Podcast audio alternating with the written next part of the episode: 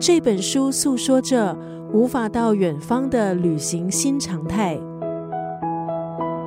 今天在九六三作家语录分享的文字，出自台湾作家米果的最新著作《我一个人走走停停：美好日常的小旅行》。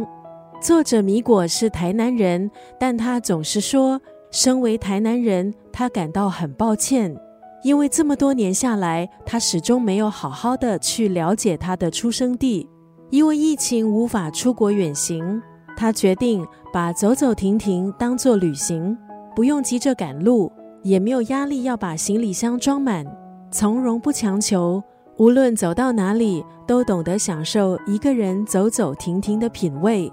作者米果坚持每天在发现自己的家乡台南。通过这本书，我们可以跟随他的脚步，在台南错综复杂的街巷中迷路，但却一点都不慌张的悠闲心情。谁说一定要远距离搭上国际线才叫旅行呢？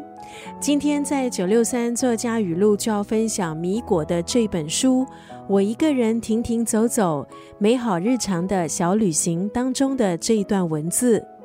一人旅行有着美好的毒，一旦尝过自由的甜头，就觉得两人以上的旅行好像有点拥挤。刚刚那段文字出自这本书《我一个人走走停停：美好日常的小旅行》。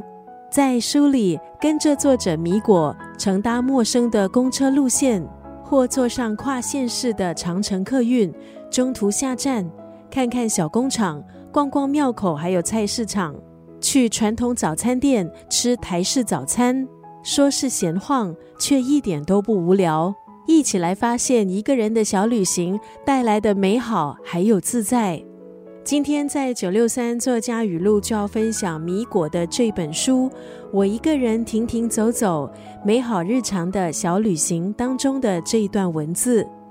一人旅行有着美好的毒，一旦尝过自由的甜头，就觉得两人以上的旅行好像有点拥挤。